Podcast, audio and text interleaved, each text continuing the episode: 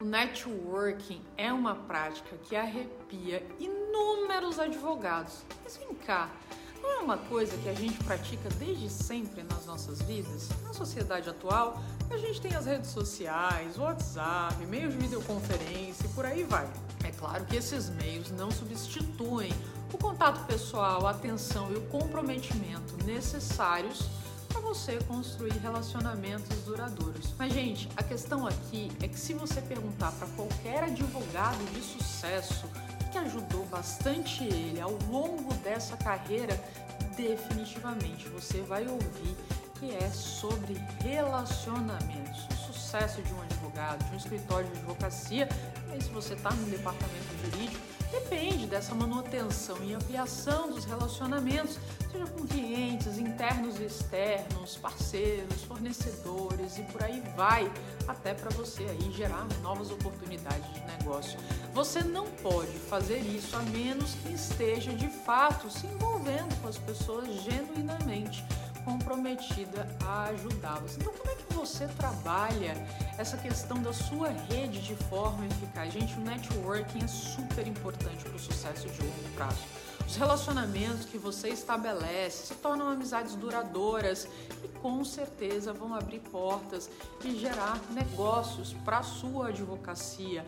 Trata-se aqui de construir e gerar relacionamentos verdadeiros. As recompensas aí que podem vir disso são na realidade secundárias, especialmente nesse primeiro momento. No livro do Adam Grant, Give Take, ele fala justamente dessa questão, classificando as pessoas como tomadoras ou doadoras. Então, se você é um tomador, você ajuda os outros estrategicamente quando os benefícios para você superam os custos profissionais. E se você é um doador no trabalho, você simplesmente se esforça para ser generoso ao compartilhar o seu tempo, a sua energia, o seu conhecimento, as suas habilidades, as suas ideias e as suas conexões com outras pessoas que podem se beneficiar delas. E quem que você pode ajudar? Como é que eu mapeio isso, Lívia? Gente, a gente precisa estar tá aberto à oportunidade todos os dias. Você nunca pode dizer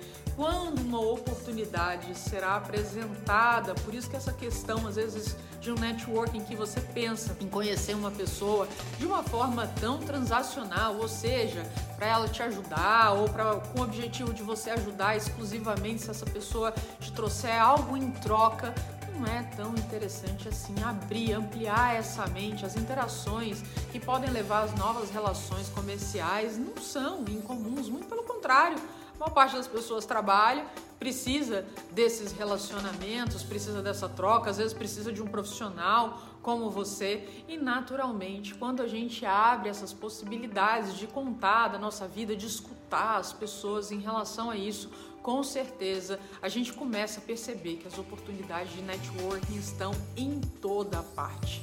Então, se você apenas pensa que o networking é nessa questão voltada para evento, aqui eu trago alguns exemplos para você ter em mente. Então, cafés da manhã, almoço, jantares, eventos esportivos que você possa participar, reuniões como coquetéis, eventos, seja na faculdade, se você está no início da carreira, pós-graduação, produzem oportunidade para você conhecer novas pessoas que podem aí ser seguidas de um follow-up, de uma troca maior, reuniões e comitês, até escolares mesmo, do seu filho, da sua filha, podem te ajudar a conhecer aí outras pessoas, atividade na ordem dos advogados, do Brasil, programas educacionais, seminários que você venha participar, organizações comunitárias e religiosas, atividades aí sem fins lucrativos, todas essas são formas de você conhecer novas pessoas e volto a dizer, a gente nunca sabe o que que vem disso. Eu costumo dizer, gente, que cada pessoa que a gente conhece na vida